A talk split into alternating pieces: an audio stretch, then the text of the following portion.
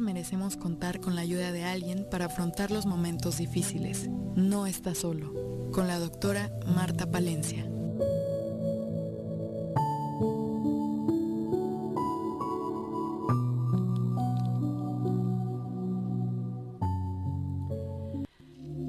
Hola, hola, saludándolos a todos con mucho cariño desde Cuernavaca, Morelos.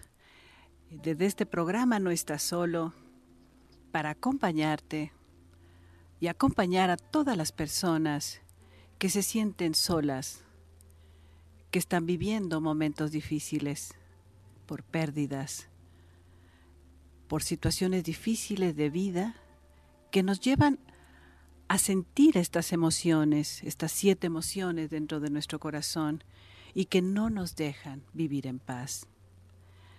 Yo soy la doctora Marta Palencia y estoy contigo en este programa ofreciéndote los servicios de nuestra Asociación de Tanatología del Estado de Morelos, que desde hace 23 años estamos haciendo una labor antes presencial en siete hospitales del Estado. Y hoy día, después de la pandemia y desde la pandemia, haciendo nuestros servicios a través de línea telefónica, de Zoom y a través de este programa para poder llegar a más personas y que sepan que cuando te sientes solo, realmente no lo estás. Cuentas con nosotros, con esta asociación, con nuestros 42 tanatólogos voluntarios. Somos una escuela de tanatología que estamos comprometidos con el servicio amoroso, fraternal, contigo que necesitas acompañamiento, acompañamiento emocional. Te recuerdo que uno de los servicios más importantes que estamos realizando ahora es nuestra línea telefónica gratuita con estos 42 maravillosos tanatólogos de esta asociación que esperan tu llamada para poderte acompañar. Llamas a este teléfono que es el 777 205 7184 y lo repito, 205 7184 y ahí puedes solicitar cita con alguno de nuestros tanatólogos. Yo contesto la línea y de acuerdo al tipo de duelo y, necesidad emocional que tú tienes, te canalizo con alguno de mis compañeros tanatólogos. Así es de que llama al teléfono y con mucho gusto te atendemos dos, tres, cuatro, cinco sesiones, las que tú requieras. Todo esto en forma muy amorosa, fraternal y gratuita. Por otro lado, te recuerdo que tenemos grupo de apoyo también para que no te sientas solo. Los miércoles de cuatro y media a seis y media cada 15 días. Segundo y cuarto miércoles de mes, grupo de apoyo y crecimiento con tres maravillosas tanatólogas de esta asociación, que son Almita Ursúa, que es Pati Soria y es eh, eh Beth García. Ellas tres, como tanatólogas expertas, están acompañando a grupos de personas que quieran recibir este acompañamiento grupal y alivia mucho el duelo escuchar el dolor de los demás. Y por otro lado, el grupo para mamis en duelo, los lunes primero y, tercero de cada mes de cuatro y media a seis y media. Las mamis están con tres maravillosas compañeras tanatólogas también, que son el Leti, em, Lupita Lara, perdón, que son Vicky Hernández y Laurita Sala. Tres mamis que también en medio de su duelo encontraron la tanatología, duelo por pérdida de hijas, hijos y ahora están acompañando a mamis en este proceso. Así es de que te recomiendo que veas toda esta información en nuestra página de Facebook, los horarios, el link para entrar a través de Zoom en nuestra página de Asociación de Tanatología del Estado de Morelos. Tenemos toda esa información, todos estos servicios para ti y estamos eh, el día de hoy iniciando una nueva etapa en lo que es este servicio también a través del programa de radio que se convierte en podcast a través de varias plataformas muy importantes como Spotify, como Google Podcast, Podcast y como eh, Public Radio. Entonces puedes escuchar estos programas a través de podcast. El programa que estamos grabando el día de hoy sale mañana a las 10 de la noche en lo que es esta estación maravillosa de Choro Matutino de 103.7 FM, en donde eh, nos permiten hacer este servicio maravilloso. Juanjo, su director, nos permite hacer y tener este espacio para poder llegar a ti. Así es de que vamos a iniciar, estoy muy emocionada, porque vamos a iniciar una serie de cuatro programas, cuatro podcasts sobre la muerte, sobre ese tema tan temido. Lo vamos a denominar diálogos sobre la muerte. Y para esto tengo a una invitada de lujo especial, muy, muy especializada y muy... Mm, la forma en que ella transmite este conocimiento me encanta y creo que a ti también te va a gustar mucho. Ella es la semióloga, que es especialista en semiología de la muerte, Lourdes Cordero Ortiz. Lourdes, ¿cómo estás? Hola, ¿qué tal Martita? Muchas gracias. Muchas gracias por la invitación. Lourdes está en San Miguel de Allende, en nuestro querido San Miguel de Allende, pero estamos vía telefónica con ella y estamos eh, las dos muy emocionadas contándonos qué es lo que podemos compartir, qué es lo que queremos desde nuestro corazón compartirte a ti, ser humano, mortal, aunque no nos guste recordarlo, que has perdido a seres humanos, a seres vivos, a familiares, a seres queridos y que vas a perder a más seres queridos y que tú mismo y yo, Lourdes, yo, todos vamos a enfrentar tarde o temprano esta experiencia que se llama muerte.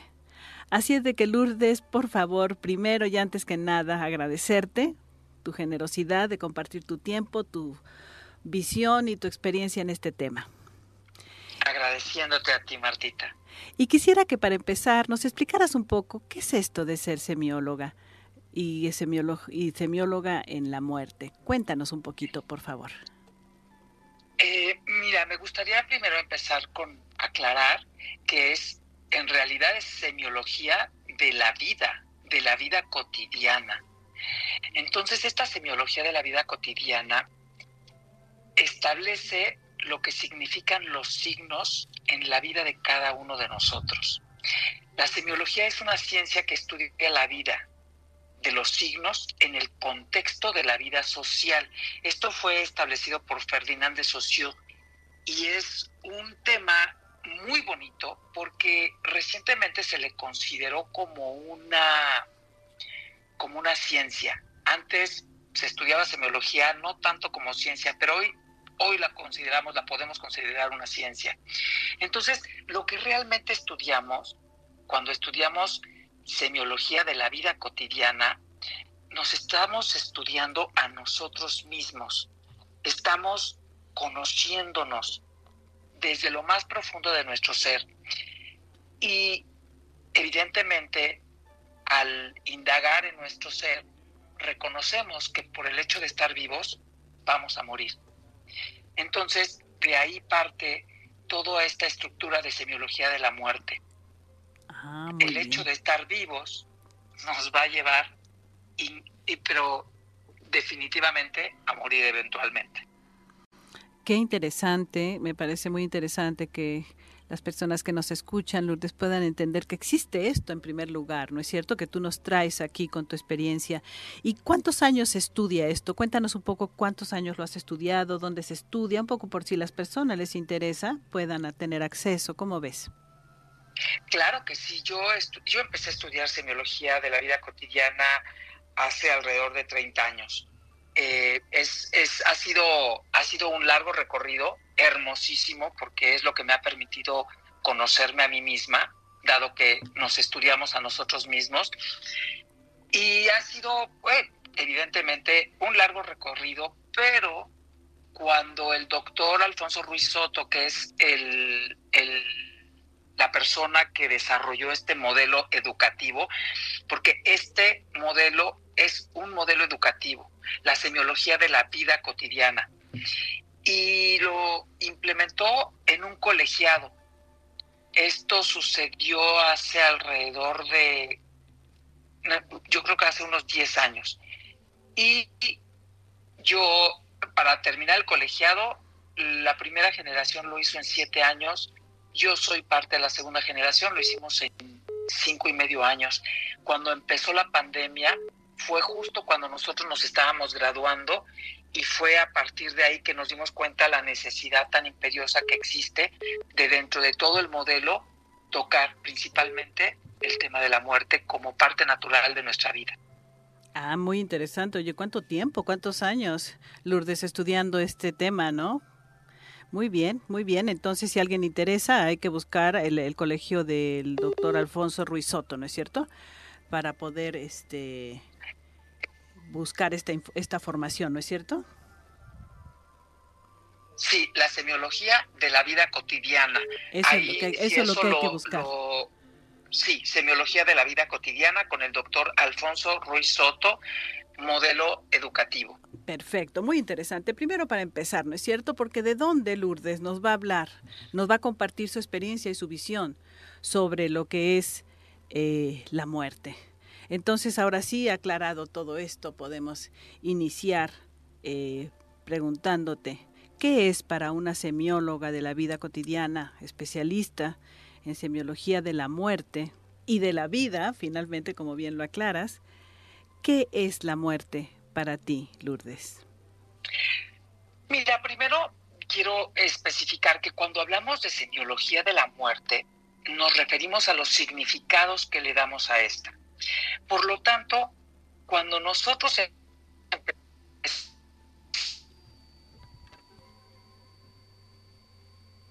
Parece que tenemos un problema. ajá, permíteme un segundito, se interrumpió un poquito. Si quisiera repetir, por favor. A ver. Claro que sí, ¿desde dónde? Por favor, los significados, ¿no decías que semiología de la muerte son los significados? Sí, son significados que le damos a la muerte, en este caso hablando de la muerte. Ok. Y eh, estos significados están directamente relacionados con nuestros pensamientos y nuestras creencias. Obviamente a partir de esto nosotros establecemos valores y estas tres cosas, los pensamientos, las creencias y los valores, son los que establecen la emoción que vamos a sentir respecto a lo que estemos hablando. En este caso es de la muerte. Entonces, es muy importante que nosotros, al explorarnos a nosotros mismos, busquemos los significados que le estamos dando a la muerte, porque lo que normalmente sucede es que heredamos a través de un condicionamiento que no es directo y que tampoco es un condicionamiento eh, establecido de, mala onda, ¿sabes? O sea, los papás normalmente nos condicionan muchísimas cosas con todo el amor, pero que vienen heredando a su vez toda la historia de los abuelos, de los tatarabuelos, de los chosnoabuelos, o sea, de todo el, legado este que viene bajando desde no sabemos cuántas generaciones. Entonces, esta información muchas veces ya está obsoleta o ya es una información que queda muy atrasada en términos de lo que hoy podemos saber y obviamente no se ajusta a lo que yo personalmente soy. Por mm. tanto, nos damos cuenta que tenemos que nosotros personalmente descubrir qué significa para mí la muerte. Muy bien. Y para esto necesitamos generar una cosmovisión. No, muy interesante. Nos tenemos que ir a un corte, pero vamos a regresar ya con esta introducción que nos haces para empezar a definir, ¿no? Cómo es que cada uno podemos tener nuestra propia definición de la muerte. Entonces vámonos a un corte y, y regresamos en un momentito. Adelante. Estamos regresando a este primer podcast, primer programa, donde estamos hablando de lo que es la muerte. Un primer diálogo sobre la muerte con la especialista Lourdes Cordero Ortiz.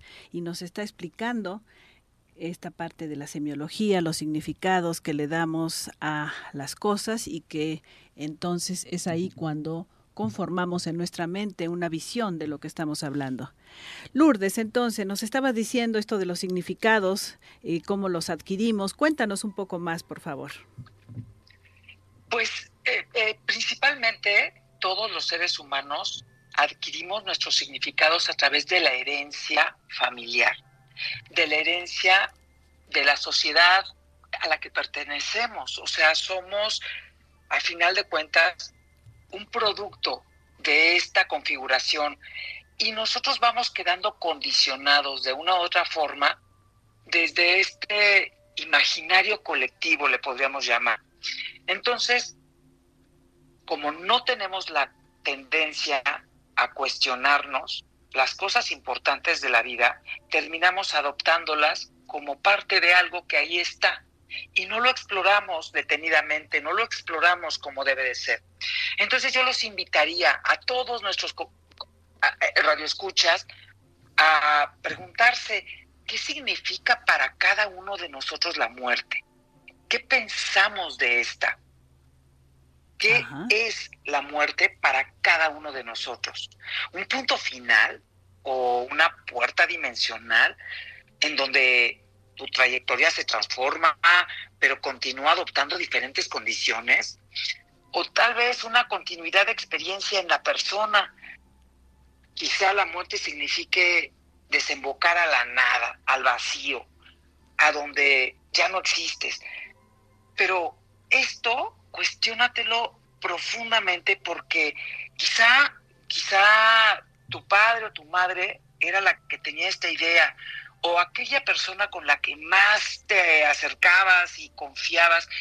Y entonces analiza si es una idea con la que tú comulgas, con la que tú estás de acuerdo, porque muchas veces creemos que es nuestro y en realidad es una herencia.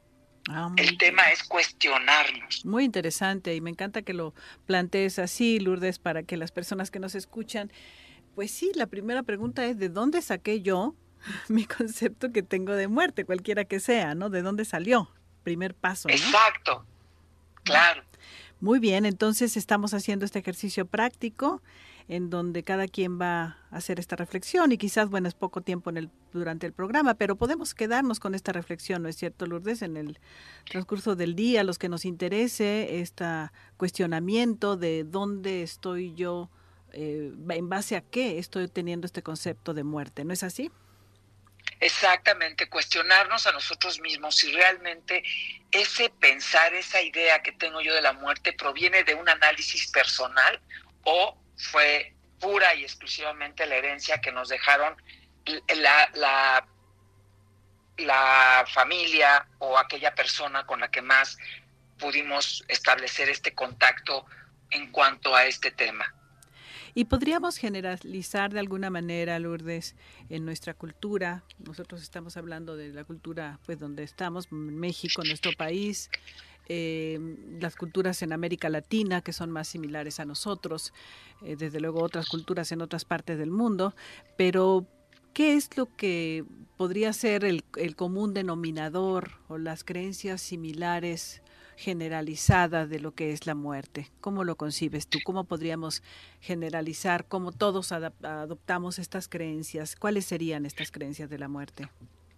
Fíjate que a mí me parece muy interesante tu pregunta porque yo creo que la mayoría, o sea, de analizando, ¿no? O sea, tradiciones griegas, tradiciones africanas, tradiciones de muchos lugares, incluso las nuestras, ¿no? De nuestras raíces, las tradiciones mexicas y las tradiciones de, bueno, de las que heredamos de España, etcétera, todas coinciden en que hay algo del otro lado del velo. El problema que tenemos es que ese algo, ¿a qué te invita? Y si ese algo te invita a tener miedo, a sentir miedo, así vas a vivir tu muerte.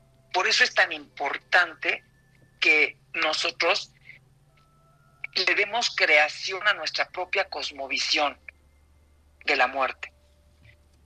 Es importantísimo que nos demos cuenta de que la gran mayoría de las culturas establecen hay algo más. Pero es muy interesante, por ejemplo, fíjate, los mexicas, ellos decían que había cuatro lugares diferentes a dónde ir, pero la diferencia se, establecida, se establecía, ¿sabes cómo? A partir de la forma en que morías, no de cómo habías vivido, lo cual me parece súper interesante. Claro, claro, sí, sí, de acuerdo. Sí, fascinante. Entonces, podemos ir diciendo que todas las culturas nos hablan de que hay algo más, ¿no es cierto? Sabidurías, religiones, tradiciones, hay algo más. Y esto más impone, nos sugiere un tener miedo o nos sugiere sentir tranquilidad y paz de lo que va a pasar después, ¿no? Este es como un punto clave, ¿no? Totalmente, es un punto súper clave porque si tú tienes miedo, por supuesto que cuando pierdes un ser querido, te aterras de pensar en dónde va a ir a dar este ser querido tuyo. O si te dan una, una noticia en donde tú vas a morir, te vas a trabar de miedo pensando que vas a ir a dar a ese lugar que te produce miedo. Entonces, yo voy a morir. Yo voy a morir y dependiendo lo que tengo clarísimo que hay del otro lado del velo, es lo que me va a provocar el saber que voy a morir, el que me informen que voy a morir dentro de poco. Porque al final de cuentas, yo creo que uno de los temas más importantes es agarrarle la mano a la muerte y avanzar a través de la vida tomada de la mano con la muerte, teniéndola presente cada día, porque eso le va a dar brillo a nuestra vida. El saber que vamos a morir nos cambia totalmente la forma en que vivimos. Y creo que eso es de crucial importancia.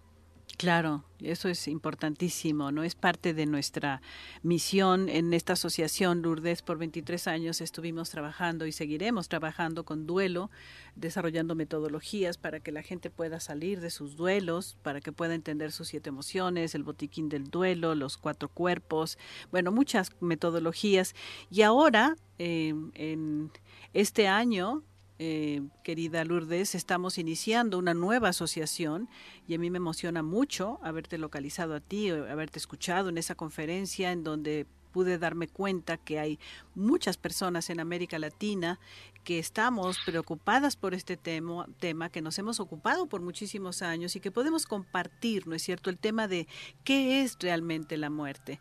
Para ese fin creamos nuestra nueva asociación como una hija de la Asociación de Tanatología del Estado de Morelos, que es la Asociación Latinoamericana, para darle un impulso de conocimiento, llegar a los países de América Latina, que nos une pues el, idioma y nos unen muchas eh, cosas similares, que nos encontramos como nos sentimos como hermanos, ¿no es cierto?, en los países de América Latina y hablar en esta nueva asociación latinoamericana del alivio del duelo, como la tanatología aplicada a aliviar el duelo, y la aceptación de la muerte. Ese es el nombre completo de la asociación, Lourdes, y este vendría a ser, esto que estoy haciendo contigo hoy, y por eso me emociona tanto, es el primer diálogo sobre la muerte con un experto como tú, que pueda darnos otra visión diferente de lo que venimos, como tú lo dices, en este concepto colectivo, en donde hemos adoptado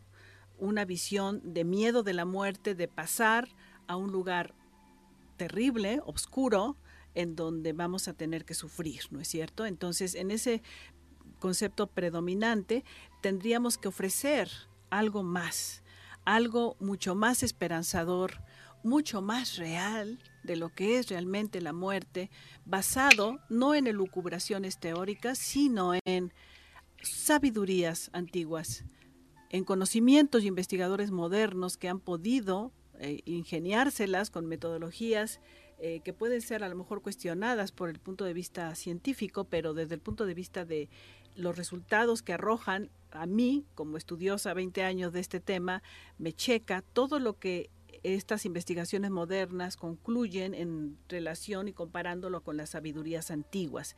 Entonces, Lourdes, estamos aquí en este primer diálogo sobre la muerte dentro de esta nueva estrategia de esta asociación para latinoamericana para aceptar la muerte. Te quiero agradecer muchísimo, muchísimo y nos vamos a tener que ir a un corte, se pasa muy rápido el tiempo y ahora sí quisiera que cuando regresemos nos pudieras abordar un poco más todo esto tan interesante que nos estás diciendo, ya puesto todo esto claramente en la mesa, el cómo podríamos, las personas que nos escuchan y nosotros, transformar y construir una propia concepción de lo que es la muerte, sin adoptar sin pensar, ¿no es cierto? En forma casi casi inconsciente que la muerte es algo terrible. ¿Te parece? Me parece perfecto. Muchísimas gracias. Al contrario, nos vamos a un corte y regresamos.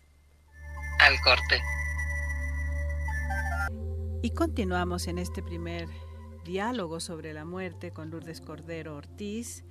Eh, estamos a platicando de manera muy coloquial, como amigas, ¿no es cierto, Lourdes? Nuestra, Nuestros descubrimientos en, por diferentes caminos, pero llegamos a lo mismo, a entender qué es la muerte. Cuéntanos un poco más sobre esta visión que tú has podido desarrollar sobre lo que es la muerte.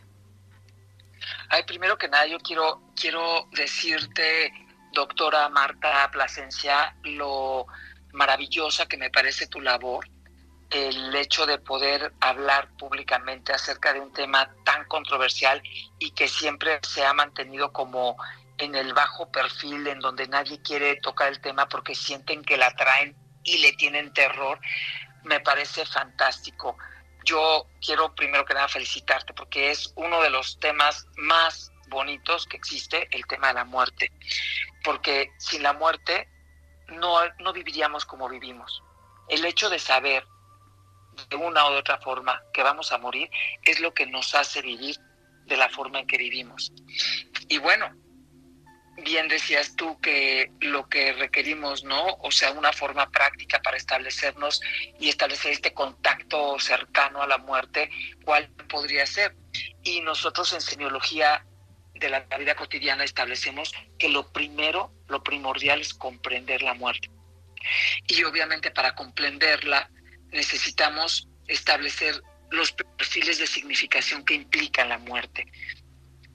Estos perfiles de significación, Martita, si quieres, los establecemos. Es, un poco largo, no sé cuánto tiempo tengamos, pero, pero podríamos simplemente mencionarlos para que cada uno de nosotros vayamos tratando de implementar dentro de nosotros estas características inamovibles que tiene la muerte y asumirlas como parte de esta. ¿Te parece bien? Me parece perfecto. Entonces vamos a desarrollar y establecer nuestros perfiles de significación. Quiere decir qué, qué conceptos o qué ideas le dan la forma a nuestro concepto de muerte, ¿es eso? Exacto. esto en realidad significa qué características inamovibles tiene la muerte, ah, la muerte como tal. Entonces, nosotros decimos que la muerte es cierta.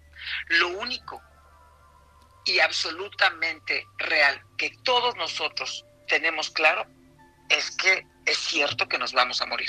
Ah, Por tanto, la muerte es cierta. Perfecto. Y es indeterminable. No podemos saber ni cómo ni cuándo moriremos, a menos que nosotros lo planeemos y lo llevemos a cabo, obviamente, que entonces ya se establece otro tema y otro formato en el que podríamos acceder que ni es castigable ni es nada, cada quien decide y define, ¿no? Pero que en origen la muerte es indeterminable. También la muerte decimos en semiología, disculpa, que es definitiva. Definitiva. Exacto, te mueres y no hay vuelta para atrás.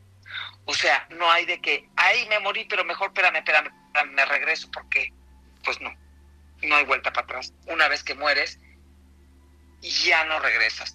Entonces eso es primordial tenerlo claro y que no regresas a este punto de partida. Y ya tus creencias establecerán formas de vuelta, formas de regreso, formas de reencarnación, lo que sea que en lo que tú creas. Pero a este cuerpo, el que acabas de dejar, a ese no regresas. ¿Ok? Entonces, se establece como definitiva pero también establecemos en semiología de la vida cotidiana que la muerte es natural. Todo ser biológico muere. O sea, todo lo que está vivo se va a morir. Entonces, es lo más natural del mundo. La muerte es natural. Ahora bien, también la consideramos personalísima, porque no hay dos muertes iguales. Cada uno la vivimos a nuestra más personal manera. Cada uno la vamos a experimentar de forma diferente y somos tan individuales que cada uno la vamos a vivir a nuestra manera. Entonces queda clarísimo que es personalísimo. También la, eh, la, consideramos radical, ¿no? O sea, radical diciendo que la muerte, o sea, es total, te mueres por no te mueres un poquito, pues, o sea, no te mueres, no te mueres tantito. Todo, o sea, consideramos que vamos muriendo desde el momento que nacemos, pero cuando te mueres, te mueres totalmente, te mueres por completo. Entonces, por eso la asumimos como radical. Y también es cotidiana. O sea, todos los días muere alguien. Todo el tiempo, en este momento, mientras nosotros platicamos, doctora, alguien está muriendo.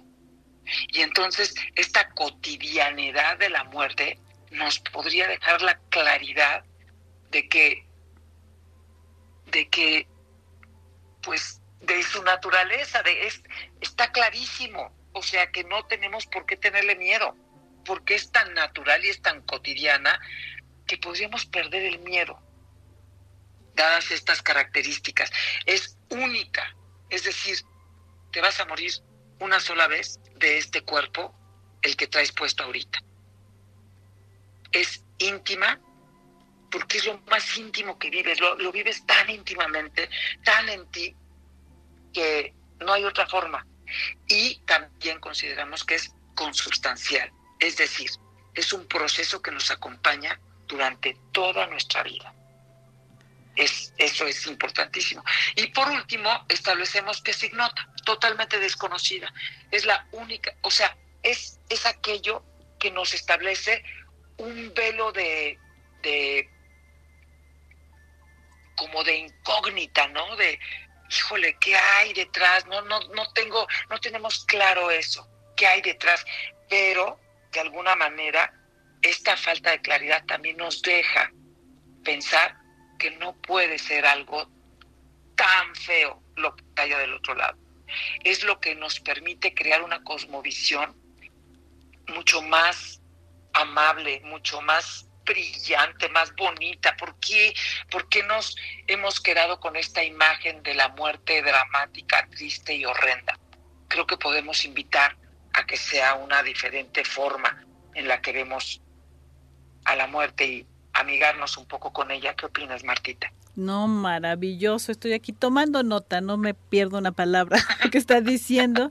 Yo que he sido una investigadora de este tema, mi querida Lourdes, por muchísimos años, más de 20 años, en que para mí, desde que entré a la tanatología, es entender cuando los pacientes, eh, que ahora llamamos dolientes, me volteaban a decir, me voy a morir, ¿a dónde voy a ir? Dígame usted a dónde voy a ir. Y yo decía, Dios mío, ¿cómo le voy a, qué le voy a decir? ¿No? O cuando, ¿a dónde fue mi hijo? Quiero saber en dónde está mi hijo, las madres desesperadas. Yo lo único que quiero saber es que está bien.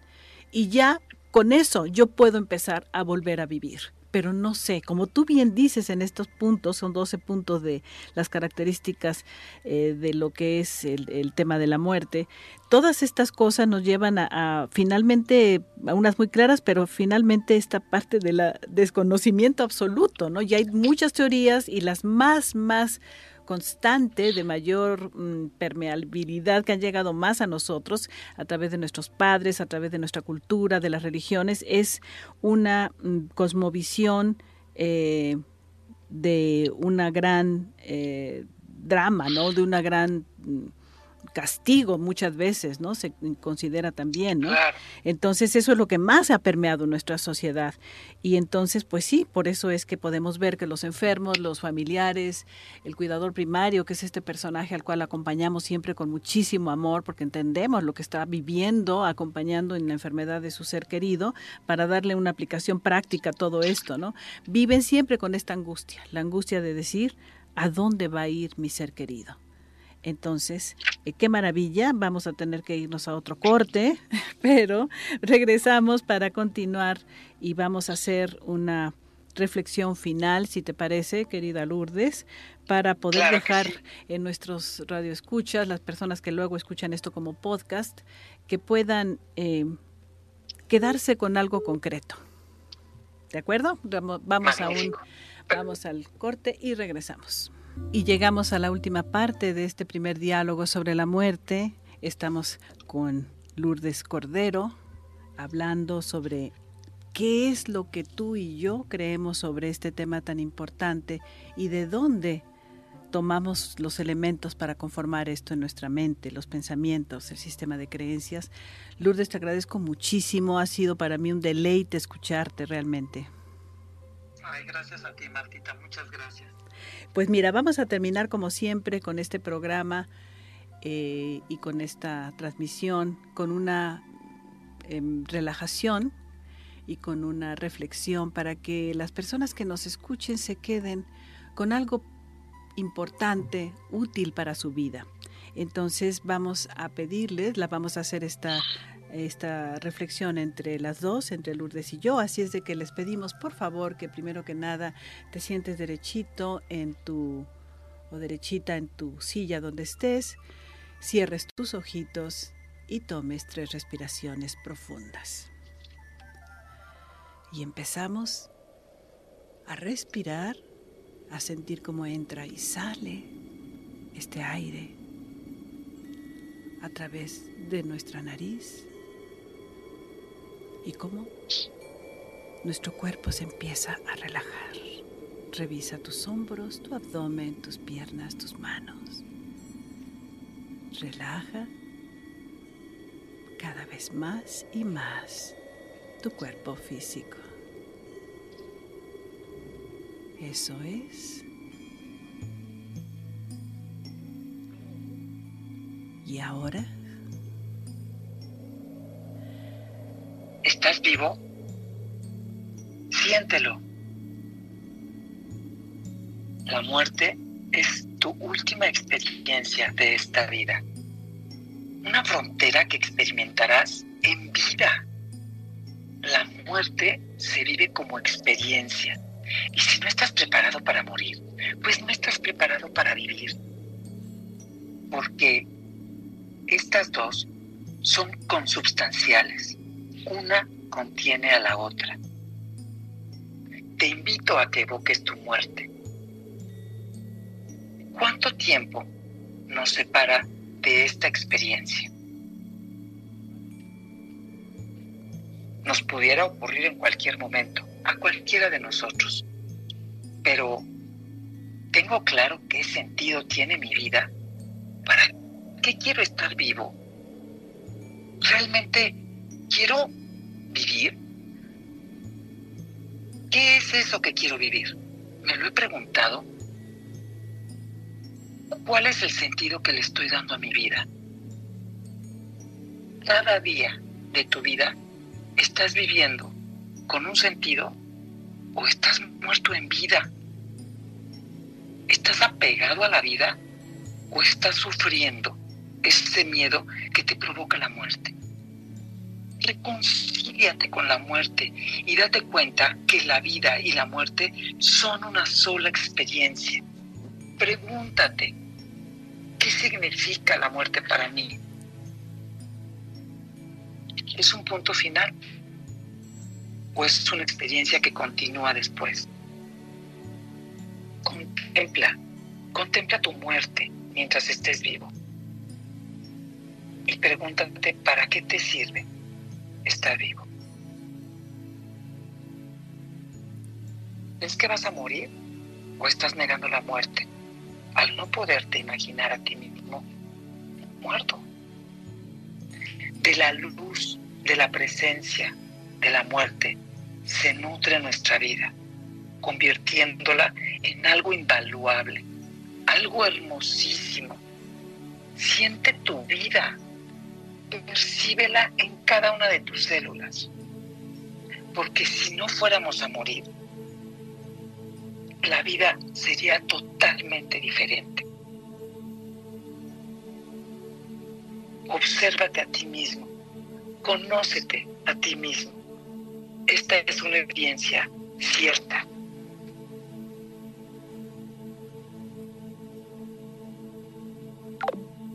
Y de esta forma terminamos esta primera reflexión sobre lo que es la muerte que tanto tememos y vislumbramos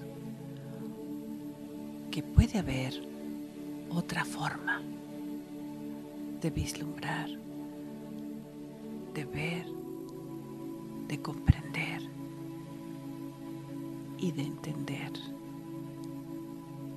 lo que es eso a lo que le tenemos tanto miedo. Te invito a que reflexiones de dónde surgió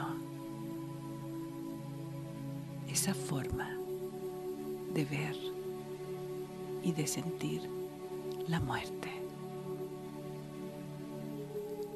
Y que nos acompañes en las siguientes transmisiones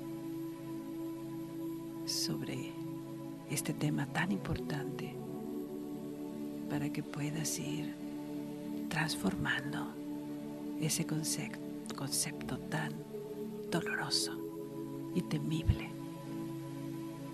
que tienes de lo que es eso que llamamos muerte y que nosotros como tanatólogos lo llamamos dejar el cuerpo para regresar a la luz.